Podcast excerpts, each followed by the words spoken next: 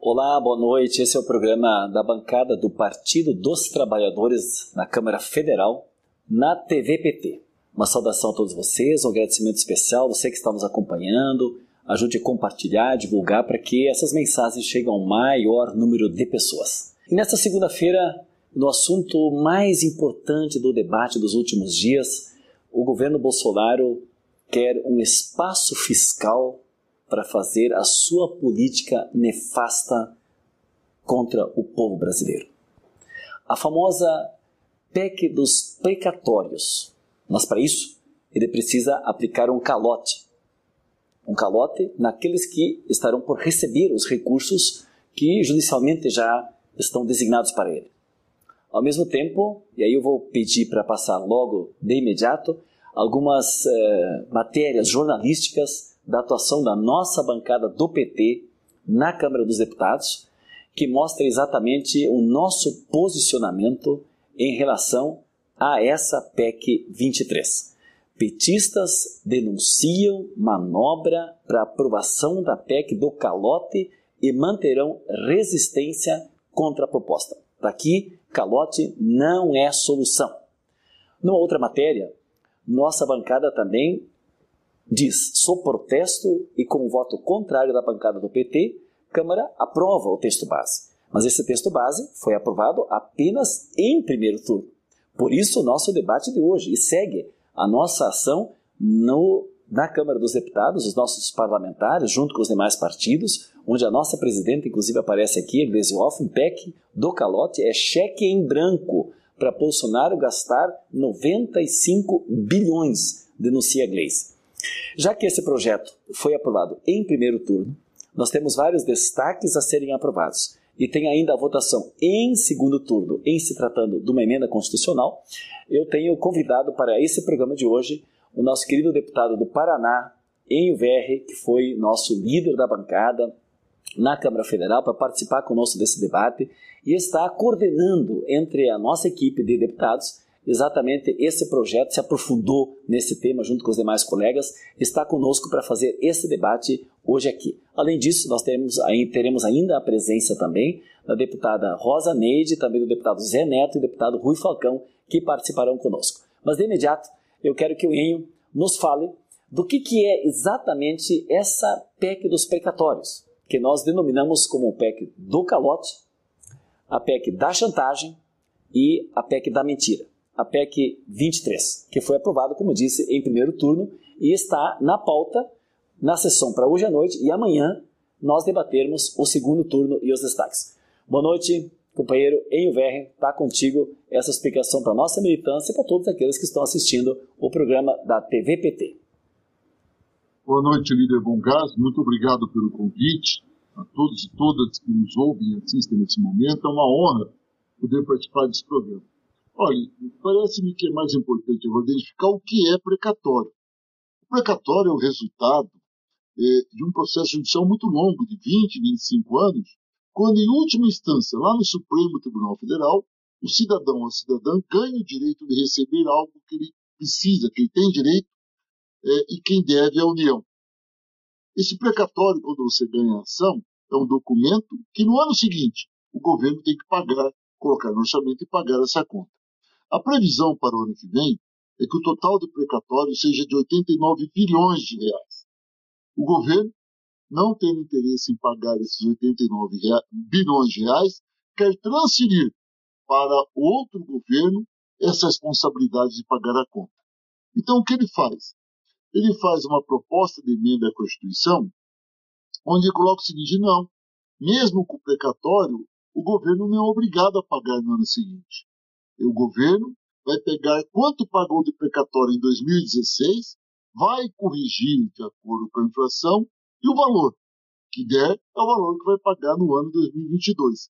Seria o segundo teto de gastos. Já existe esse famigerado teto de gastos que tira recursos da saúde e da educação, agora temos também o teto dos precatórios. Isso quer dizer que o governo teria que pagar 89 bilhões com essa PEC, ele vai pagar apenas 43. Portanto, 46 bilhões de reais de pessoas ou elas, já idosas, ou seus pais que já faleceram, tinham direito a receber, será prorrogado para mais um, dois, três anos. É um desrespeito à Constituição brasileira, é um desrespeito é, a um direito adquirido e dado por outro poder, afinal de contas, o Poder Judiciário determinou o pagamento. E, ao mesmo tempo, é uma jogada. É uma jogada porque o governo, ao não pagar, como disse, transfere para o próximo governo a responsabilidade de pagar a conta que era dele. Outra coisa, quando chegar em 2023, vai ter também a, os precatórios do ano para somar. Então pega o que sobrou do ano anterior, mas esse ano, de novo, não vai dar para pagar. E vai jogando adiante. Portanto, vai virar uma bola de neve. Essa bola de neve frustra a expectativa da pessoa de receber aquele dinheiro, joga para o mercado paralelo, porque pense bem, eu tenho um milhão para receber de precatório. Preciso do dinheiro. Estou com o documento na mão. Aí o governo fala, não, vou te pagar daqui dois, três, quatro anos. Como eu preciso do dinheiro, vai chegar um banco e vai falar assim, olha aí, esse um milhão, eu te dou 500 mil por ele. Eu estou desesperado, preciso de dinheiro, espera 25 anos receber esse dinheiro, vendo esse precatório de um milhão por 500 mil.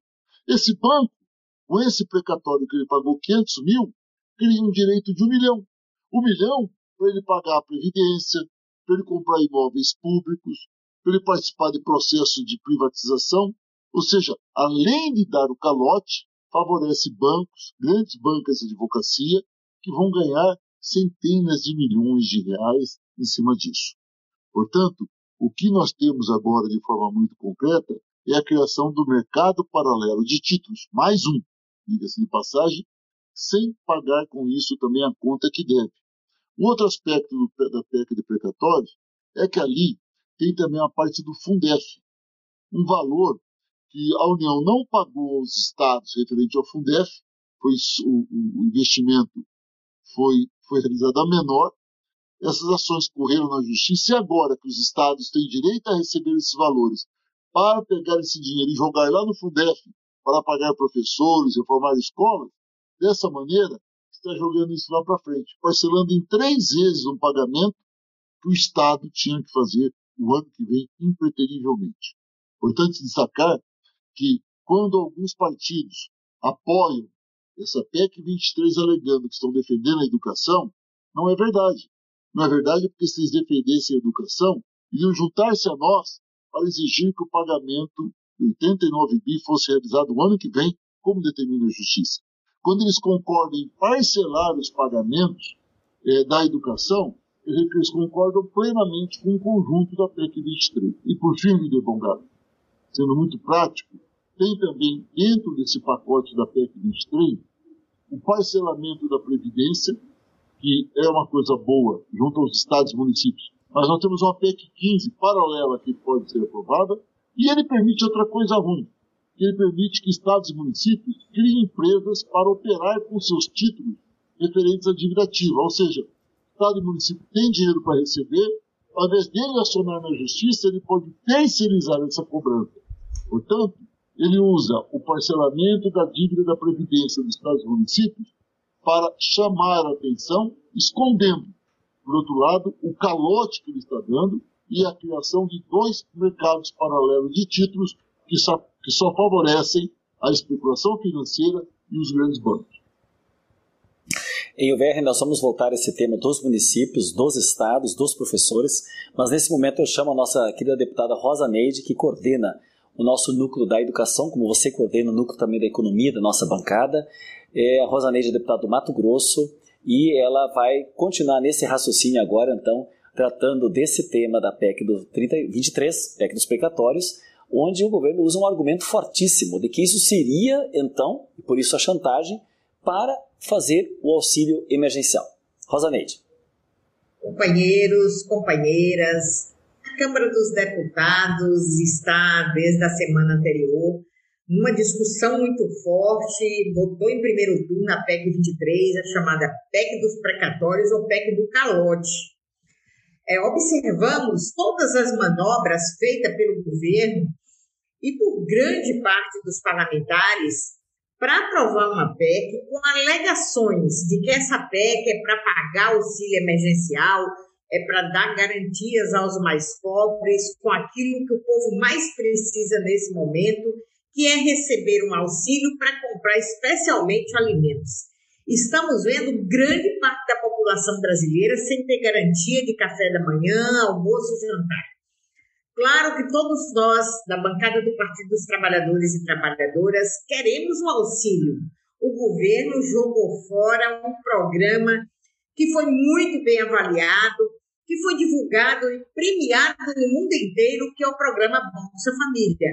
Um programa estruturante, um programa onde obrigava, de uma certa forma, que os filhos estivessem na escola, que as crianças estivessem vacinadas e que as famílias pudessem ter formação para sair do Bolsa Família e adentrar no mundo do trabalho.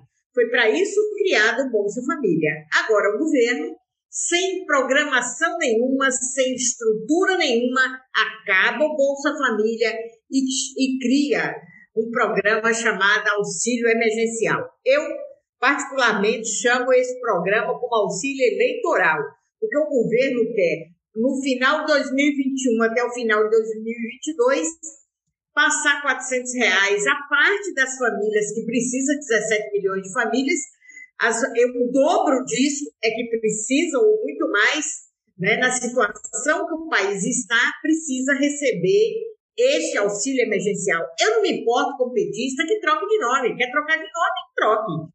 O problema é que a qualidade desse auxílio é uma qualidade que não permite ao povo brasileiro alicerçar a sua vida.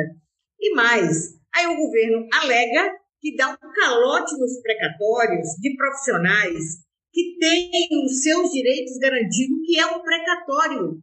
É um cheque com data marcada para pagar as pessoas entraram na justiça e aí 20 anos, 10 anos, 15 anos de luta judicial para chegar a ganhar na última instância, colocar no orçamento o pagamento dos precatórios. Agora o governo quer fazer uma emenda à Constituição para dar o calote. E nesse sentido, ao dar o calote, ele alega que esse dinheiro é para pagar o auxílio emergencial, o que não é verdade. O governo tem total liberdade de pagar o auxílio emergencial. Com certeza, já existe na casa uma MPV, a MPV 1061, que cria o auxílio e diz o público-alvo. Portanto, eles não precisam da PEC para abrir espaço, abrir, é, espaço fiscal e pagar o auxílio. Além disso, não tem uma palavra na PEC que trata de auxílio. O governo pode é, destinar recursos a partir dos créditos extraordinários, por exemplo. Né? Tanto que o Guedes já disse que tem um plano B é, para a hipótese da PEC não ser aprovada. Então, o que temos que fazer neste momento? Rejeitar essa PEC em segundo turno, tirar o sofrimento do povo brasileiro ah, o Norte e Nordeste tem milhares de professores e professoras aguardando o valor, os valores que tem que receber de precatórios. Então, querido Bongás, todos nossa bancada, lutamos muito para que os direitos dos trabalhadores sejam garantidos. Garantir direito dos servidores que aguardam este pagamento é o nosso papel. Precisamos, nessa próxima terça-feira, dizer não à PEC 23 dizer não à PEC do calote, dizer que os profissionais que ganharam na justiça deverão receber, assim como todas as famílias que estão aí na linha de pobreza, desempregadas, precisam receber o que é o Bolsa Família. Agora, nós desejamos que recebam 600 reais. Estamos prontos, senhor Bolsonaro, para votar um auxílio de 600, 600 reais ao nosso povo e dizer não ao calote dos precatórios. Agradeço muito esse espaço. Vamos continuar juntos na luta e na próxima terça-feira dizendo não à PEC do calote. Perfeito, Rosa Neide. E amanhã, amanhã nós teremos nesse debate, nessa votação. E aí, VR, me chama muita atenção esse detalhamento já que a Rosa Neide foi fazendo o grande argumento do governo, então, seria fazer o calote, não pagar para quem deve. Com isso, ele não vai ter só 30 bilhões, porque para o programa social seria 30. Ele quer liberar no fiscal até 100. esse tema nós precisamos aprofundar mais. E você que tem acompanhado tão de perto, eu gostaria que aprofundasse mais esse aspecto. Porque o que eu tenho como certo é o que está escrito e não é o que eles dizem. Porque mentira, vamos lá, né? São campeões em fake, né? Aliás, é uma grande preocupação da mentira né, e o VR que eles fazem. O que eu tenho aqui é o que está escrito. Decreto 10851 de 5 de novembro agora. Esse final de semana. Nenhum lugar está escrito que terá 400 reais. E VR, o que está escrito aqui? Benefício variável no valor mensal de 49 reais por beneficiário até o limite de 245. Então, quem está dizendo que terá 400 reais está mentindo. Aqui está a portaria, emitida esse final de semana. E quanto discurso nós já ouvimos de que eles querem 400? A Rosa Neide já falou. Nós queremos 600. Nós queremos 600. É 245. Então, esse é o primeiro aspecto. E o total se libera 100 bilhões, irá um terço, ou menos de um terço para programa social. Porque para programa social, eles nunca quiseram ajudar. Aliás, eleitoreiro, como ela muito bem disse, porque ele termina em dezembro do ano que vem. Eu sempre tenho dito em UVR que programa social tem que terminar quando a pessoa saiu da sua condição de miserabilidade para ela estar emancipada, atuando na sociedade. E não quando fecha a urna. E o Bolsonaro, o limite do programa dele é quando fecha a urna. Portanto, é eleitoreiro sim. E a segunda questão, que é importante que a gente diga, porque nós aqui estamos falando em cima da verdade e de dados, a medida provisória que a Rosa Neide fez referência é a 1061. E lá está escrito no artigo 41 que ficam revogados, e aí cita a Lei 10836, que é a lei do Bolsa Família, que se extinguirá em 90 dias. Agora, dia 7, está extinto. Então, está escrito: não tem mais Bolsa Família. O programa que eles estão falando do Auxílio Brasil é só no ano eleitoral. E o valor não é 400 reais, é 245. Ei, VR, você que acompanhou de perto, vamos fixar, vamos debater esse tema, porque nós não podemos deixar ser enganados pelos bolsonaristas que estão tentando aprovar, em suma, um discurso falso de que isso ajudará as pessoas que mais precisam nesse país. Roberto, a mentira é maior ainda do que a que você está colocando. Se não vejamos, primeiro, vamos retomar. Bolsa Família, acabou depois de 18 anos, acabou. O que é que temos? Temos o que ele chama de Auxílio Brasil, é, que começa agora em, de, em novembro desse ano e vai até dezembro do ano que vem. E acabou. É um Auxílio Brasil, um prazo determinado. Na PEC 23, que nós estamos referindo agora, não tem uma vírgula que fala que o dinheiro que ele vai abrir o buraco fiscal será usado para o Auxílio Brasil. Não tem lugar nenhum escrito isso. Não tem lugar nenhum escrito que o dinheiro é para o Auxílio Brasil, ou para o Auxílio Caminhoneiro, eles diziam, ou então para qualquer outra política de desenvolvimento e inclusão social. A PEC 23, conforme disse anteriormente, ela trata do calote no precatório, trata de criar uma nova alternativa de títulos para serem vendidos no mercado e, da, e do parcelamento da Previdência. Só. Bem, qual o tamanho do buraco que ele vai criar? É o seguinte: dentro da PEC dos precatórios, o governo muda o cálculo do teto de gastos. O teto de gastos, é, antes, era de julho de um ano até junho do outro. A inflação daquele período seria aplicado no ano seguinte para corrigir o orçamento, né, para corrigir o teto de gastos. Ele mudou, agora de janeiro a dezembro. Por quê? porque de janeiro a dezembro desse ano a inflação foi muito maior. Como a inflação desses 12 meses desse ano será maior, vai sobrar, quer dizer, ele vai aumentar o teto de gastos esse ano 2021 em 15 bi. Só aí, 15 bi. Bem, além disso, como ele muda essa política e vai pagar apenas 43 bi é, para os precatórios, sobrou pelo menos mais 45 aí. 45, 46 sobrou. Se você pegar 46 com 15, já deu 61.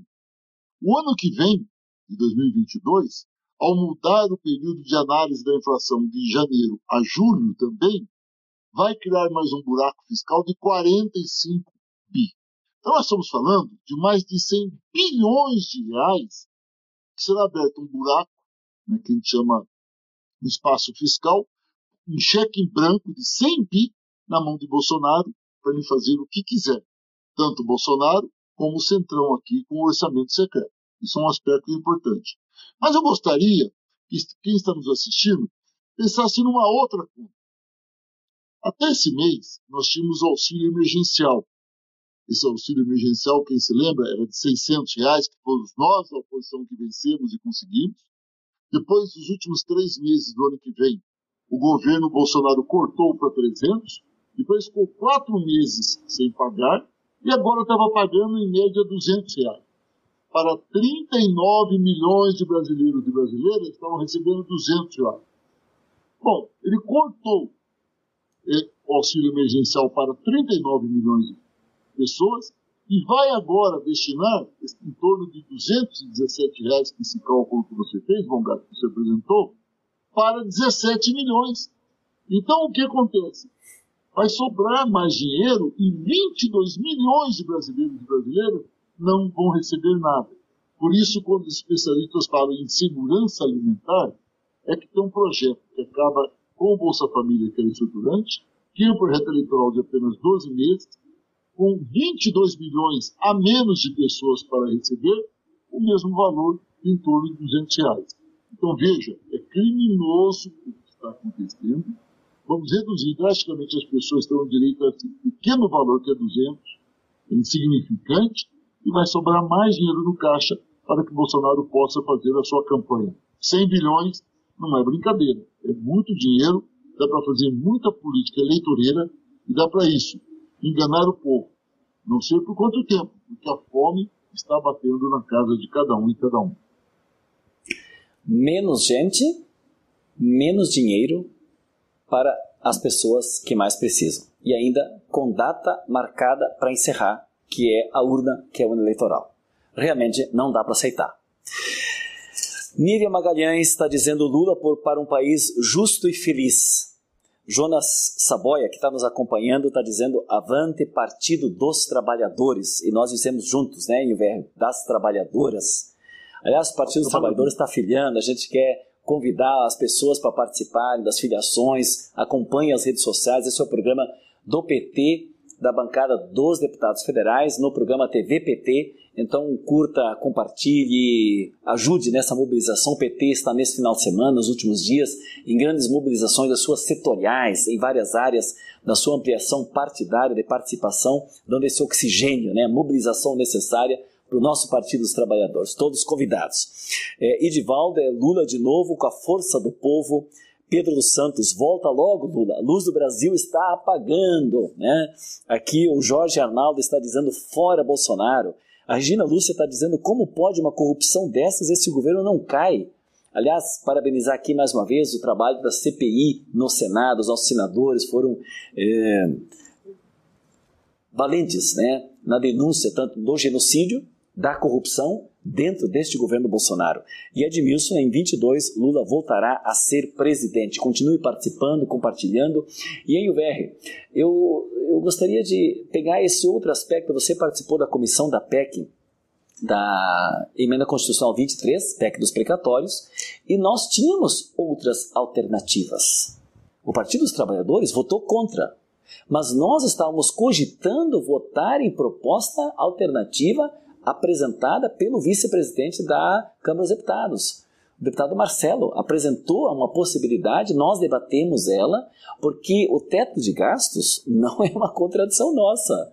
Nós fomos contra o teto de gastos, que foi a primeira votação UR. Você lembra bem que os golpistas fizeram no tempo do Temer, quando eles diziam que o PT tinha muita gastança. Porque quando é para gastar com o povo, daí é gastança e gastança dita de uma forma discriminatória. Eles pregaram o ajuste fiscal. Eles pregaram, pregaram a responsabilidade fiscal. Só que a responsabilidade fiscal deles deu nisso: é cortar em programas sociais do povo para sobrar dinheiro para rentista. Então, nós apresentamos uma alternativa. E essa alternativa eu gostaria que você desenvolvesse aqui, porque nós achávamos que para precatórios, que são muitas vezes precatórios fundamentais na educação, na previdência, apoio aos municípios, nós achávamos que poderiam estar excluídos do teto de gastos. E, infelizmente, a base bolsonarista não aceitou essa proposta. Olha, na verdade, a proposta do, do vice-presidente, deputado Marcelo Ramos, é uma proposta que vai muito na linha do Partido dos Trabalhadores. A nossa posição é que o teto de gasto ele só serve para prejudicar a vida do povo, o mais pobre. Se nós vejamos do orçamento brasileiro, 47% dele é destinado para pagar despesas financeiras, grandes investidores e bancos e famílias milionárias. 53% é que é destinado de fato a investimentos do nosso país, da previdência, é, aos auxílios, é, às políticas é, continuadas, benefícios políticas continuadas, ou seja, aquilo que volta aos mais pobres. Só que o teto de gastos, quando ele foi construído, bom gado, ele foi feito isentando as despesas financeiras, ou seja, o teto de gasto existe para a saúde, para a educação, para a agricultura familiar, para a reforma agrária. Agora, não existe para as despesas financeiras. Isso é um absurdo, por isso que nós votamos contra e denunciamos o teto de gastos. O resultado, já estamos sentindo nesses anos, que a cada ano se reduz o investimento na saúde, na educação, na, em outros setores que geram desenvolvimento e qualidade de vida, e se mantém ou aumenta os recursos destinados às despesas financeiras. Se você pegar o caso do SUS em especial, você pega que o valor de 2020 do SUS foi maior do que 2021. Ou seja, em 2021, no auge da pandemia, o SUS tinha menos recursos do que o ano anterior. E para 2022, a previsão da lei de diretrizes orçamentárias, prevendo para o ano que vem, é menor ainda. É menor 44 bilhões. Por quê? Por conta do teto de gastos. Se você pegar na educação, a verba destinada à ciência teve um corte esse ano de 620 milhões de reais. Esse ano já, do orçamento desse ano, que já era um orçamento reduzido. Portanto, o teto de gastos é uma fraude. Mas qual era a proposta do deputado Marcelo, que até me parece que concorda com o teto de gastos? Excepcionalizar. Ora, pegue a precatório e coloque o seguinte: precatório não entra no cálculo de teto de gastos os 89 bilhões que teriam que ser pagos o ano que vem, pague separado, pague os 89, o governo tem dinheiro no caixa de sobra para pagar, só não tem espaço no orçamento. Simples. Se você fala que é uma exceção, como fizemos no ano de 2020, quando criamos o orçamento de guerra para que o governo não tivesse limites para investir no enfrentamento à pandemia, fomos nós da Câmara dos Deputados que tomamos essa iniciativa de não ter teto de gastos no ano passado para garantir os investimentos necessários para enfrentar a pandemia, muito mal investidos pelo Bolsonaro, diga-se de passagem. Mas nós abrimos. Era só a gente votar e abrir essa exceção. Estaria resolvido. Tem uma segunda alternativa? Tem também uma segunda alternativa. Seria o seguinte: segundo a lei do teto de gastos, recursos do Fundef não entram no teto de gastos. Ora, se você pegar esses, esses estados que têm para receber os precatórios de Fundef, dá 18 bi esse ano. 18 bi. Coloca esses 18 bi, confirma que é destinado ao Fundef, tira do teto de gastos.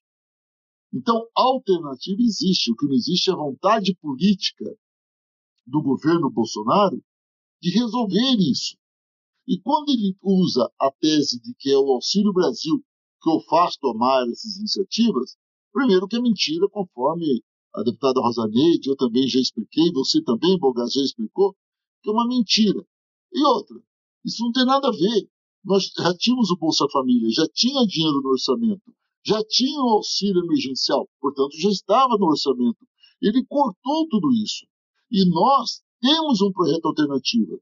O conjunto dos partidos de oposição desta casa, nós apresentamos o projeto do Mais Bolsa Família, que é o Bolsa Família que nós temos hoje, só que mais ousado, para distribuir para mais pessoas, dando condições de inclusão social. Então, não faltam projetos para se garantir é uma qualidade de vida à população brasileira, projetos provados cientificamente são bons e projetos que nós temos com provas científicas e também na vida do povo que são melhores ainda.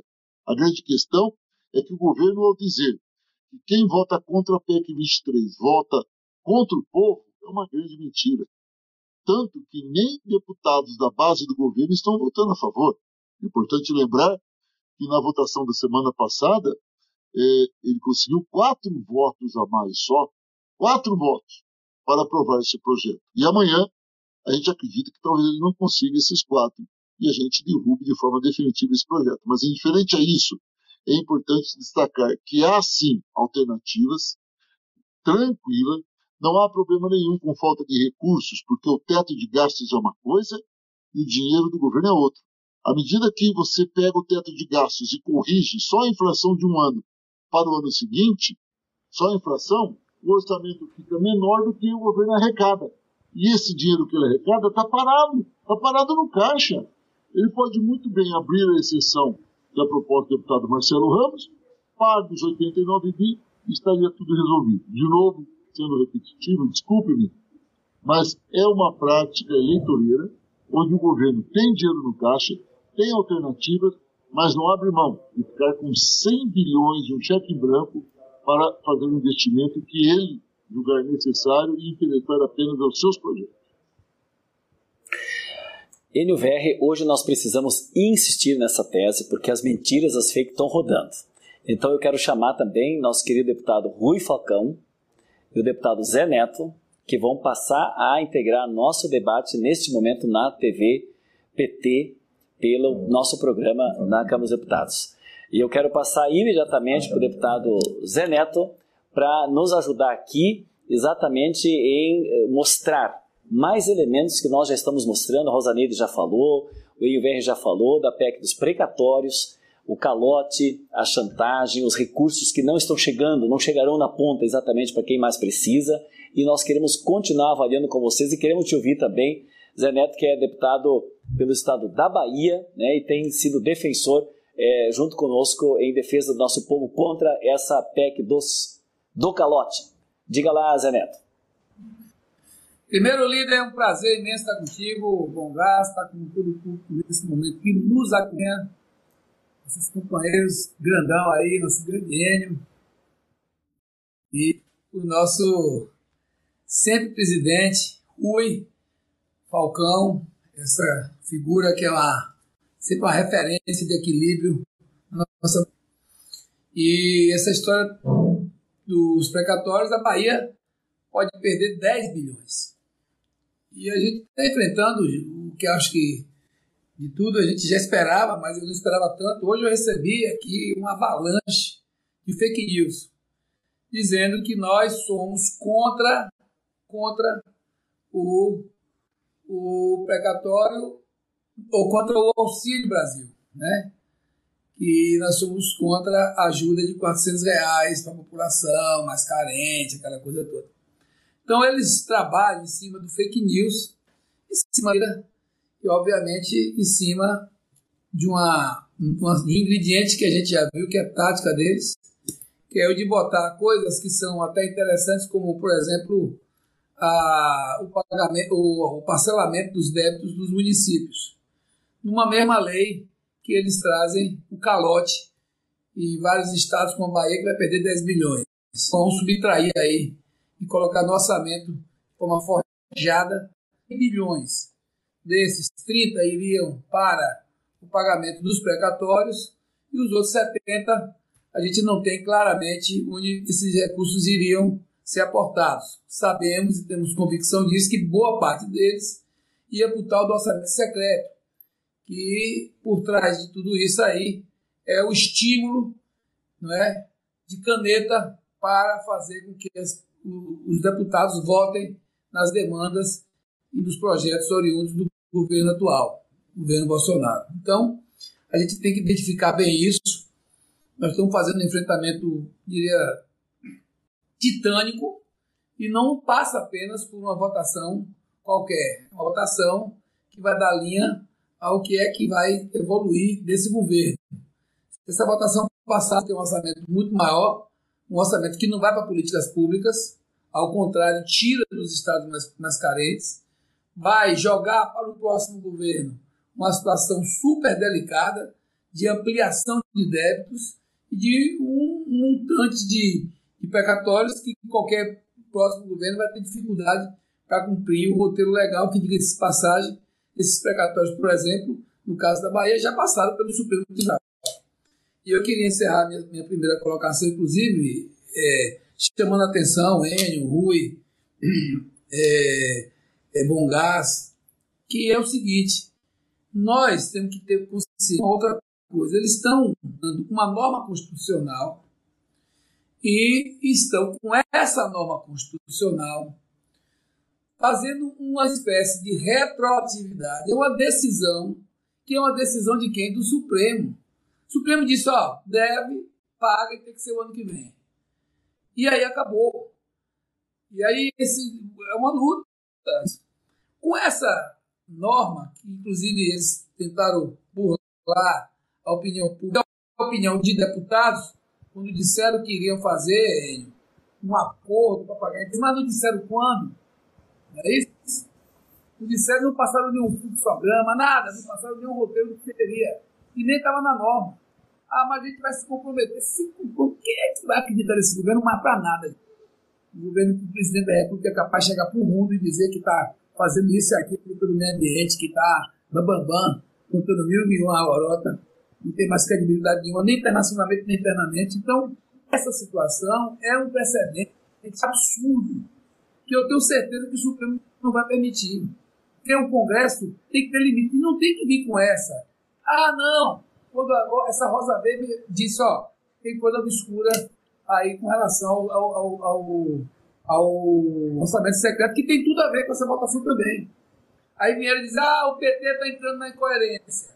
Está trabalhando agora com a intervenção de um poder no outro. Uma coisa é a gente respeitar a soberania, respeitar a legitimidade, respeitar as prerrogativas do poder. A outra coisa é um poder.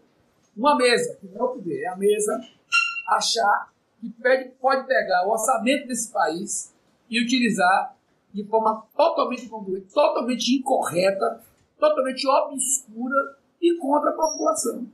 Isso não se trata de algo, não tem nada de institucional nesse orçamento secreto. Ou a gente, a gente que viveu aí nesses últimos dias, aquela, aquela tarde anterior à votação, aquele silêncio absoluto na casa, parecia que não tinha ninguém na casa. Era o que aquilo? Negociações, gente, estava sendo feito em de orçamento. No outro dia, no, outro, no primeiro dia, no, no outro dia, a gente viu um mundo de coisas sendo publicadas no Diário Oficial. Então, nós temos esse compromisso com a população brasileira e essa bancada está de parabéns pela coerência e pelas ações que tem feito em defesa do Brasil contra o calote, contra a mentira, contra essa ofensa à educação, porque vai tirar recursos suculentos do Fundeb e a favor de que a gente possa fazer com que a instituição da casa se dê o respeito. Esse se der o respeito, vai ser muito difícil a gente continuar fazendo política na democracia com uma mesa que não está fazendo o que deve fazer nesse momento do ponto de vista legal, de vista do respeito ao nosso regimento e as condutas todas que são necessárias para conduzir o nosso território. Obrigado, Zé Neto, nosso deputado da Bahia, atuante sempre na Câmara, nas comissões e também no seu trabalho no Estado. Rui Falcão, você que foi nosso presidente do partido, muito nos honra nós termos você presente também nesse debate, é, deputado muito atuante na Comissão da Constituição e Justiça, e nós estamos aqui exatamente com, colocando argumentos, argumentos para fazermos o convencimento nessa última hora ainda, porque irá a votação em segundo turno amanhã, sobre a necessidade da reprovação. Não pode passar o PEC das, dos precatórios, porque ela dá exatamente o calote, faz essa chantagem, não vai para programas sociais e, ao mesmo tempo, no próximo na próxima rodada eu vou aprofundar esse tema que o Zé Neto já levantou sobre a questão da liberação da tal emenda secreta, né, a emenda de relator. Mas eu queria antes disso te ouvir como suas considerações sobre essa PEC e os argumentos que precisam ir contra é, as fake, enfim, as mentiras que os bolsonaristas fizeram contra o partido e, e contra os programas que nós tínhamos no nosso governo, que era o Bolsa Família. Rui Falcão, que bom você estar conosco. Boa noite, companheiros, deputados, deputada, público que nos assiste. Não é a primeira vez que o governo dá calote. O governo vem dando calote na educação ao reduzir ano a ano o orçamento para a educação, dá calote na saúde, inclusive permitindo pela sua desídia que mais de 600 mil pessoas tenham morrido pela demora em comprar vacina, pelo calote na saúde, pela redução dos recursos da saúde, pelo fim do mais médicos, enfim, é uma sucessão de calotes que agora mais um, que é parte da dívida pública, porque a dívida pública, em geral, nessa o governo não dá calote, porque são os grandes detentores de títulos da dívida pública. É, segundo argumento, é, eles extinguiram o Bolsa Família para não pautar o projeto do Mais Bolsa Família que o PT apresentou propondo ampliação do Bolsa Família e elevação do seu valor para 600 reais. Portanto, dizer que o PT não quer garantir recursos para as famílias mais vulneráveis é mais uma mentira do Bolsonaro, que, aliás, é o rei da mentira. Outra coisa, em outubro, 34 milhões de pessoas receberam o auxílio emergencial de 300 reais. Esse mês, até o momento, ninguém vai receber nada. E pelo Auxílio Brasil, que, como foi dito aqui, não tem nenhuma menção a ele na PEC dos precatórios, seriam 400 mil reais para metade desses 34 milhões. E há quem diga até que não só 17 milhões, mas mais de 20 milhões de pessoas ficariam sem qualquer tipo de ajuda. Então, esse é, essa PEC do calote, ela na verdade ela serve para liberar recursos para o Bolsonaro fazer campanha, para o Centrão garantir seus votos para o Bolsonaro através do orçamento secreto e do RP9, que é o relatório do relator, são 16,8 bilhões que, aliás, estão sendo impugnados pela ministra Rosa Weber, e isso vai ao plenário do STF. Além de tudo, essa PEC ela é inconstitucional, o que vai levar a que várias pessoas físicas e jurídicas ingressem no STF e pode demorar algum tempo, mas essa PEC será considerada inconstitucional. O que eles querem com essa PEC, na verdade? é jogar uma bola de neve para o futuro, não só para o ano que vem, mas para o governo que sucedeu ao Bolsonaro, se ele não sair antes, é um corte do auxílio para mais de 20 milhões de pessoas e insegurança orçamentária, além de insegurança jurídica. É por isso, por várias dessas razões, que a bancada do PT, de forma unânime, votou contra essa PEC votará agora novamente se ela for a plenário. Nós não aceitamos essa chantagem de dizer ah, o PT está contra o auxílio. Está mais que comprovado que nós somos responsáveis pelo auxílio de 600 reais, pela manutenção do Bolsa Família com a proposta de 600 reais e não vamos aceitar essa chantagem que envolve inclusive compra de votos, corrupção, falta de transparência e prejuízos para aqueles que têm direito assegurado, porque a decisão em última instância do Supremo Tribunal Federal para que se paguem as dívidas. Além disso, os detentores de pequenos valores, aqueles que vão receber os chamados requisições de pequeno valor, também serão prejudicados, porque se garante o pagamento até 60 salários mínimos, mas se for 61 salários mínimos, a pessoa já não recebe na fila. Portanto, nós temos expectativa. Primeiro, que o Supremo mantenha essa decisão.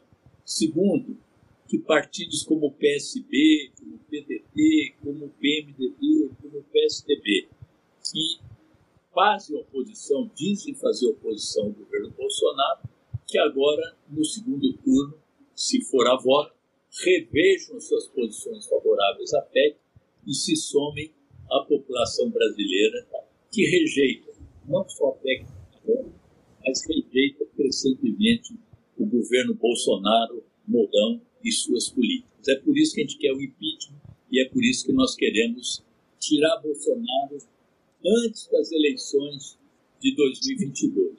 Não por conveniência eleitoral, que nós não podemos admitir um dia mais que o nominado genocida continue desmoralizando o país, deixando a Amazônia invadida pelos mineradores e madeireiros ilegais e desmoralizando o nosso país no exterior. Por isso, fora PEC 23, fora Bolsonaro, Mourão e suas políticas. Muito bem, Rui.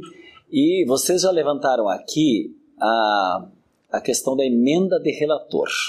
Se a proposta é boa, não precisaria ter o convencimento pela liberação de emendas para a base eleitoral e para alguns parlamentares. Porque não são todos os parlamentares iguais a partir desse momento. Uns vão receber porque estão na base do governo. Se o projeto fosse bom, não precisaria receber o recurso. Então, por que, que estão recebendo? Esse orçamento secreto, a tal RP9, emenda de relator, e eu quero chamar uma manchete dos jornais para a gente também avaliar no próximo rodada aqui, onde cada um pode aprofundar esse aspecto, porque para mim é fundamental. O governo Bolsonaro se elegeu dizendo que acabaria com o toma lá da cá. Acabaria com o toma lá da cá, com o Centrão.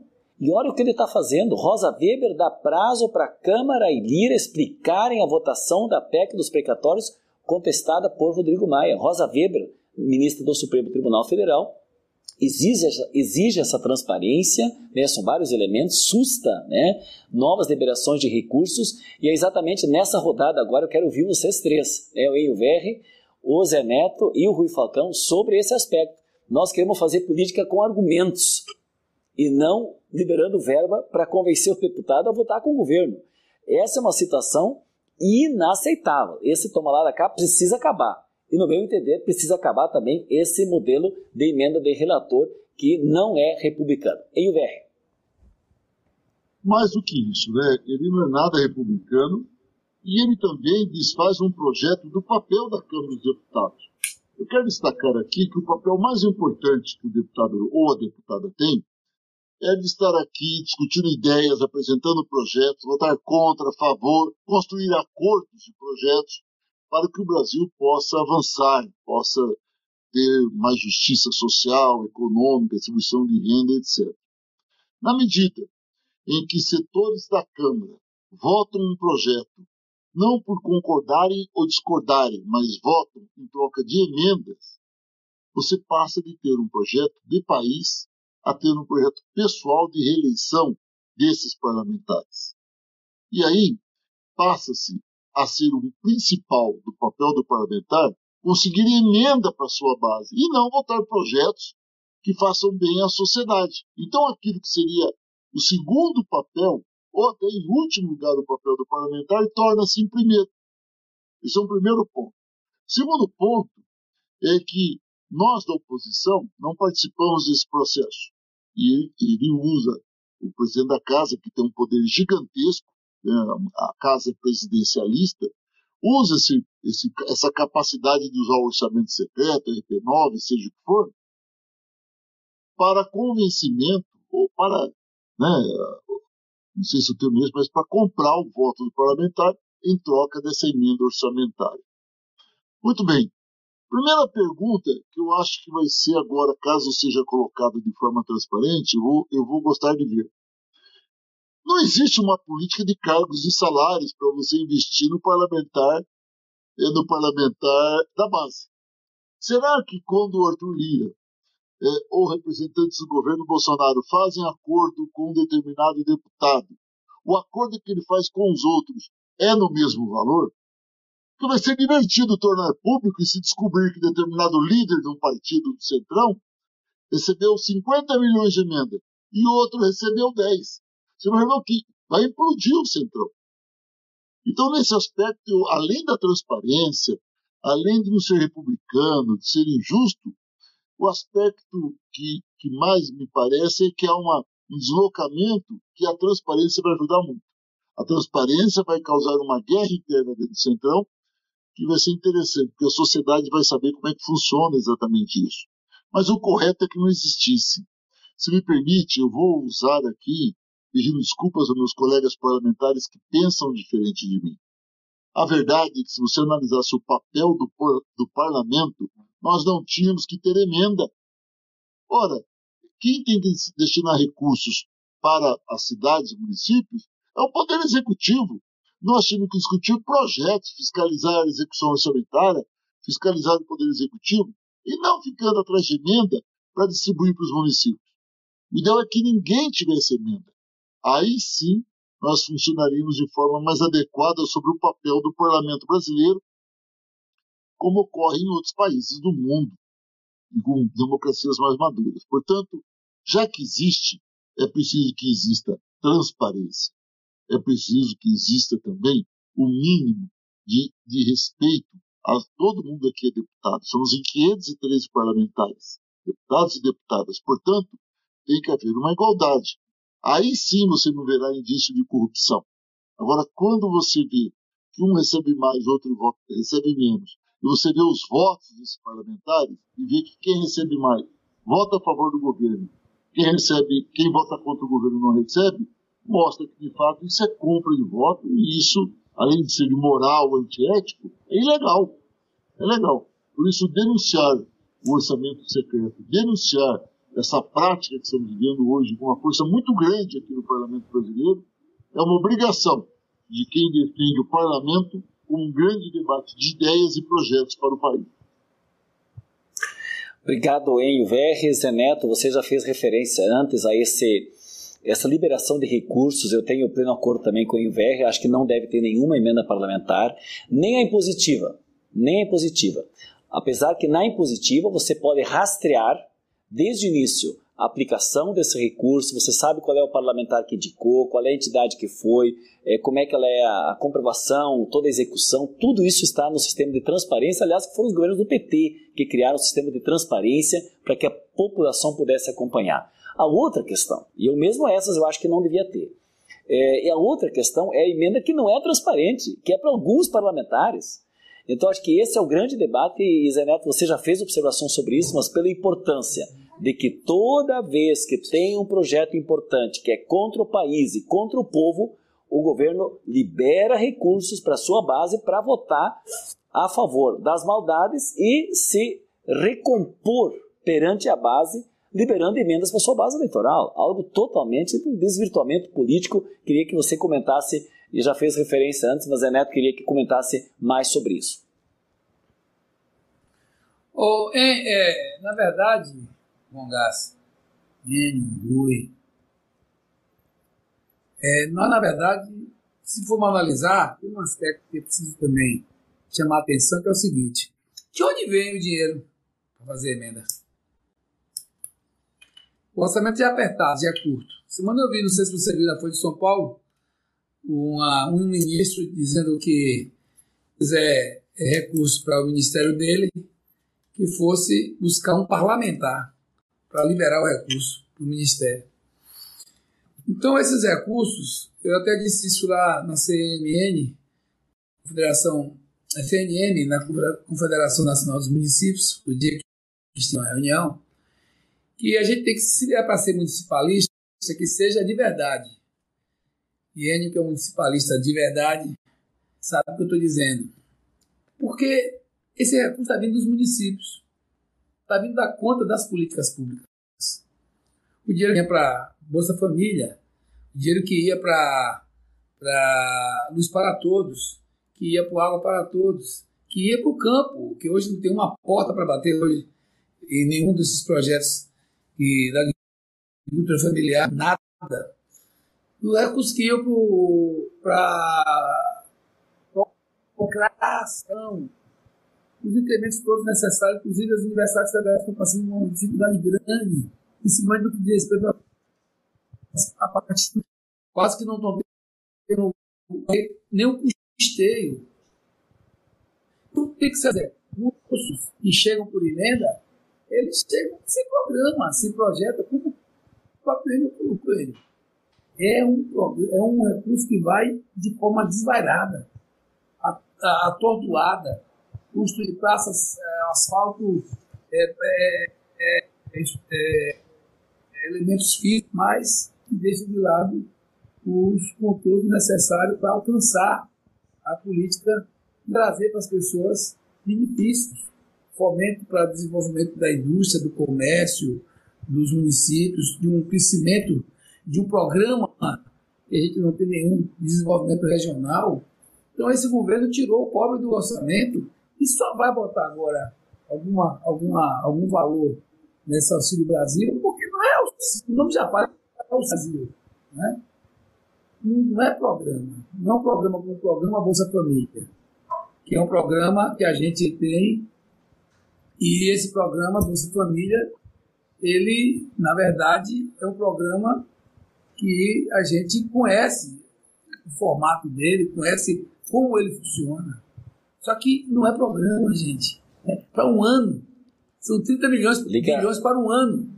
Então, isso Zé Neto, acho que teve um problema no corte da, da imagem. Veja, veja, liga o vídeo. Não o vídeo, tá só com áudio. Não, ele tá com o vídeo já funcionando. É isso, mas tá aqui sem, sem teu áudio. Continua, então, conclui teu raciocínio. Nós estamos te ouvindo bem. Ele está lembrando. Ele está lembrando exatamente isso. dessa situação e que esses recursos estão saindo dos municípios.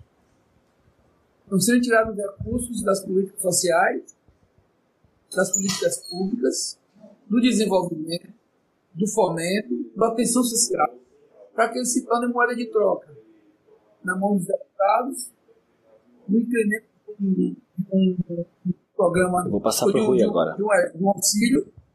Então, isso tem que ser claro para a gente. E é como vocês colocaram, de tirando totalmente a função do que é que é, do que é, que é um deputado. E não sei se vocês notaram, pra, já para encerrar minha fala, que o, o Lira ele não comanda, ele não é um comandante, tá. é um líder que comanda Isso. um projeto do país. Ele tem uma caneta na mão. Tanto que ele tentou isso. fazer com que Zé Neto, isso nós estamos com vitória. Nós estamos com problema de comunicação. Não conseguimos. Entendeu? Porque não Nós estamos com problema de comunicação, de... Zé Neto. Está isso. Isso, Zé Neto, nós estamos com problema de comunicação. Tenta sair de novo e entra de novo, porque nós vamos ter a nossa rodada final depois para as considerações finais. Mas antes das considerações finais, eu tenho ainda a palavra do Rui Falcão, nosso ex-presidente do PT, nosso companheiro deputado por São Paulo. Muito importante a gente refletir isso, é, Rui. Nós queremos uma política transparente, republicana, verdadeira, e nós estamos num mundo de fake e você tem trabalhado assim com intensidade sobre esses projetos, inclusive que estão a serem votados na Câmara dos Deputados, para que a gente tenha transparência e controle quando alguém mente, né? Punição para quem mente. Mas nesse sentido, especificamente sobre o programa ainda dos precatórios e as mentiras que são deduzidas, inclusive usando dinheiro público para liberar emendas para suas bases eleitorais, já que esses projetos são ruins, é importante te ouvir sobre o real sentido da política e, nesse momento específico, a contestação que nós estamos fazendo sobre essa emenda de relator para as bases é, bolsonaristas, digamos assim, que estão abraçando esse projeto que é tão ruim para o país. Rui Falcão. Então, bom gás, essa PEC ela é cheia de vícios e suspeições. Primeiro, a chamada emenda aglutinativa agora contém emendas de redação que propriamente pelo regimento não são consideradas emendas de redação.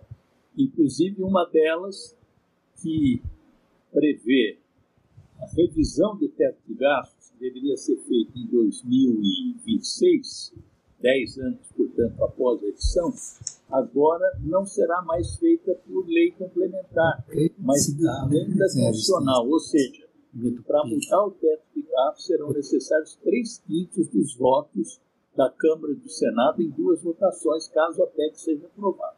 Segunda suspeição, o presidente da Câmara alterou em meio ao jogo as regras do jogo, permitindo que deputados é, no exterior, com licença, pudessem votar. Isso, aliás, está sendo denunciado agora pelo antigo presidente da Câmara, o deputado Rodrigo Maia, que ingressou com ação no STF para questionar a validade da votação da PEC em primeiro turno.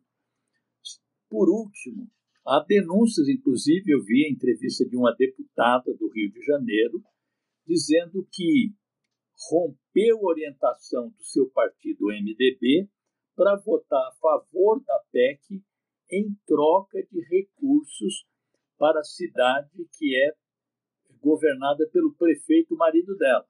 Então, uma série de denúncias, além dessa falta de transparência, dessa criação de deputados de dois níveis, ou seja, os deputados que são beneficiados com recursos públicos sem que isso esteja previsto, criando uma distinção entre aqueles que recebem legalmente as emendas é, para a saúde, para a educação, que é o que nós fazemos transparentemente com 16 milhões e 800 mil reais. Então, é preciso que essa PEC seja rejeitada por todos os argumentos que nós expusemos aqui, mas também para conter a corrupção, para fazer com que haja transparência, algo que o Supremo Tribunal Federal, acho que na pior das hipóteses, convalidará, mesmo que não revogue as emendas já autorizadas para que sejam executadas, mesmo que isso não ocorra, mas pelo menos vai exigir que, caso continuem existindo as emendas do relator, que elas sejam feitas pelo menos de forma transparente. É o mal menor nós preferimos que não houvesse mais esse tipo de emenda, esse tipo de distinção entre os deputados, essa verdadeira ilegalidade para liberar recursos para Bolsonaro e sua SUS. Encerro, portanto, aqui a minha participação, agradecendo, Bom Gás, esse espaço, aos companheiros também que é, dão base técnica aqui para o nosso programa, e cumprimentando o Enio, o Zé Neto e a Rosa Neide, que aqui também, junto com apresentaram argumentos mais que suficientes para jogar essa PEC no lixo em definitivo. Tudo bem, Rui. E eu quero informar que nós estamos então concluindo nosso programa. Vamos ouvir ainda rapidamente. Queria um, dois minutinhos cada um, ainda em VR, Zé Neto e Rui Falcão. Pode ficar conosco ainda. A Rosa Neide, nesse momento, não está mais participando porque ela está em voo. A gente sempre tem a participação também das mulheres. Ela participou na primeira parte do programa está se deslocando para vir a votação, porque amanhã é então a votação da PEC 23, projeto de emenda constitucional que dá calote nos precatórios, a PEC da chantagem, que não vai ter o dinheiro para os programas sociais, o governo não quer ajudar os mais pobres e tem data para terminar, que é só no ano que vem, por isso uma PEC eleitoreira também, além dos casuísmos né, que foram levantados agora de é, querer fazer uma emenda aglutinativa de algo, a gente aglutina algo que existe. Isso é o espírito da aglutinativa. Mas agora aglutinou algo que não existiu, que foi criar uma emenda e usá-la eh, a partir do momento sem estar registrada. Essa é a grande diferença, né? E ao mesmo tempo poder votar quando está em missão oficial. Dizer, isso é totalmente fora da regra e mesmo assim só teve quatro votos acima dos 308 que precisa para alteração de emenda constitucional. Então está tudo errado. Além do conteúdo, o método também. Né?